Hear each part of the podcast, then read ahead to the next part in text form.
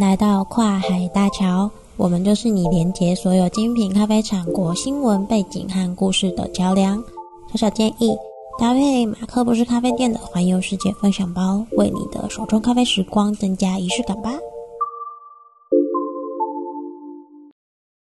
大家好，我是马克二号，也是马克不是咖啡店的小编。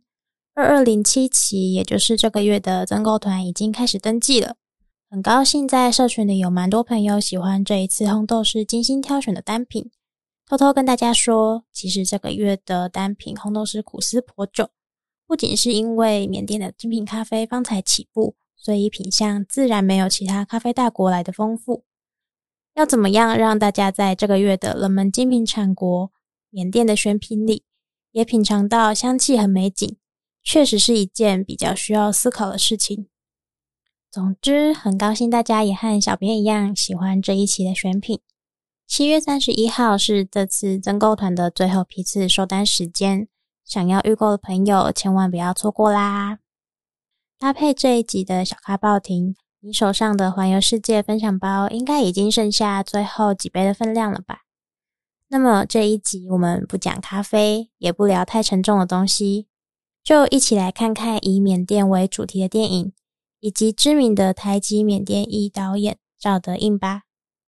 上一集有提到，赵德胤以缅甸边境的玉石贸易为基础，拍摄的电影《挖玉石的人》和《翡翠之城》，真实呈现了缅甸人民不顾生命安全抢挖玉石的情况。虽然赵德胤导演通常都是以台湾导演的身份见报于媒体。不过，其实赵德胤出生自缅甸东北方临近中国边境的城市。他在十六岁之后移居台湾求学，一路攻读相关学位，并因电影作品受到瞩目。后来成为了一位知名导演、编剧和制片人。赵德胤是台湾电影圈中极少数以缅甸为拍摄主题的导演，当然，放眼世界也属于少数的存在。出生自缅甸边境，赵德胤的作品不免深刻刻画了他记忆里的家乡风景。和台湾农村画面相似的缅甸，不仅容易勾起台湾人的乡愁，也是他的乡愁。从同时入选多个国际影展的毕业作品《白鸽》发迹，赵德胤的作品从此获得电影圈的关注。在二零零九年加入金马电影学院之后，二零一一年他交出了作品。也是赵德胤的首部剧情长片《归来的人》，奠定了赵德胤在台湾电影的地位。同时，当时还是缅甸籍的他，也拿到了中华民国的身份证，成为了台湾人。赵德胤是少数同时拍摄纪录片和剧情片的导演。他近几年的作品，有在看电影的人应该都不陌生。二零一三年底，赵德胤带领一批工作人员深入中缅边境。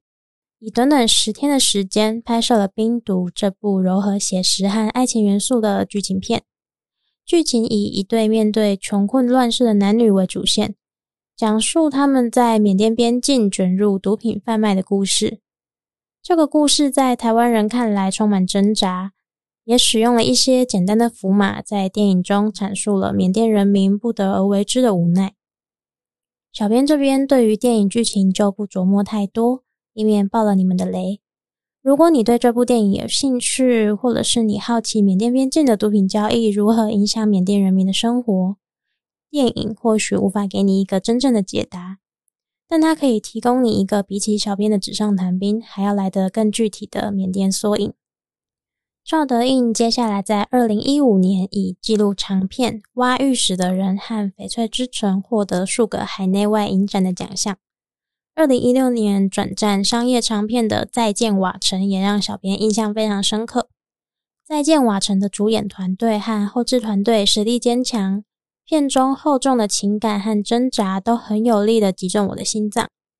小编觉得是一部即使故事对你我而言都很陌生，却很容易引起共鸣共感的作品。如果你也看过，或许可以和我分享看看你的心得。疫情时代下，已经很少进电影院和同好一起看电影的我，也会很开心的。之后，赵德胤又拍了一部关于缅甸和尚的纪录片。这部纪录片的主角是他在二零一三年时拍摄《冰毒》的男主角王星宏，恰巧返乡探亲的赵德胤遇见了正好要动身到缅甸中部当和尚的王新宏，于是他们就一起完成了这部入围柏林影展的纪录片《十四颗苹果》。接下来，二零一九年时，难得以台湾为背景的商业惊悚电影《卓人秘密》，虽然小编尚未观赏，但或许你已经欣赏过了。凭借着这部电影在坎城影展的轰动程度，世界知名的主流媒体如 BBC、法新社、世界报等等争相报道，让这部电影在全球发行的同时，各地也响起了许多好评的掌声。缅甸的历史复杂多变，或许我们身在遥远的外国，只能从影剧和新闻里认识缅甸，所以说到缅甸，可能只认识翁山苏姬和赵德胤导演。但其实这些知名人物也只是缅甸面貌的冰山一角。缅甸的国情由于涉及了宗教及不同的少数族群，从而衍生了不同的既得利益者，使得这个民风淳朴的国家至今依然冲突不断。二零一一年以来逐步走向自由开放的缅甸，在二零二一年时宣告终止，甚至因为镇压，接管政府的军方甚至直接断网封锁全境。我们可以随时随地使用各种社群软体，可以在闲暇时段滑滑 FB、Instagram，甚至 YouTube、抖音和推特。自由上网、自由发表言论这件事情，对我们而言简单的就像呼吸，但对缅甸境内而言，就不是一件太过容易的事情。以缅甸本地电影的发展为例，其实缅甸本土电影在国际上并不知名，也不畅销。毕竟，经过了长期锁国而减少了不少与国际间的文化交流。缅甸电影也不像印度电影，充满了印度音乐、歌舞和文化这样强烈的民族色彩。缅甸的电影主要以缅甸境内美丽的风光和相对现代而言守旧的善良优秀价值观，表现出了缅甸人民的心之所向。电影不仅只是一种娱乐产业而已。电影也是沟通和发声的工具，更是一门或沉淀或奔放的记忆和艺术。我们经历的所有事情，所有当下，在历史的胶卷里摊开来看，或许只是微小的一帧画面罢了。然而，就和其他艺术领域，如书籍、书画和雕塑，电影也能保存下大时代的小小记忆和小小角落。我们在这些作品里看到的故事都不是我们自己的人生，但是透过这些不论书画或电影作品，我们却能够在短短数十年甚至一个世纪的人生里，经历许多人的历史和人生故事。很久以前，有一个朋友告诉我，相比阅读，他更喜欢看电影。他认为看一部优秀的电影并深入解读、自我反思，效果并不亚于阅读一本好书带来的收获。今天和你们分享了缅甸主题的电影，或许你也能在用缅甸咖啡环游缅甸之外，从电影中看见一点生机蓬勃的缅甸模样。听完这一集的节目，别忘了订阅我们的 Podcast，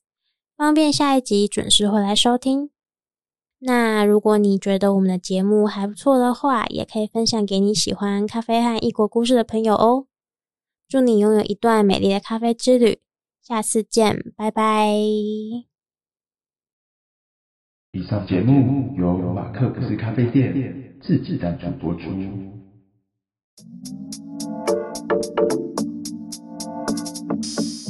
咖啡，听 Podcast，用耳朵环游世界。感谢你的收听，别忘了订阅我们的频道，还有马克不是咖啡店的环游世界分享包，坐拥你的咖啡好时光。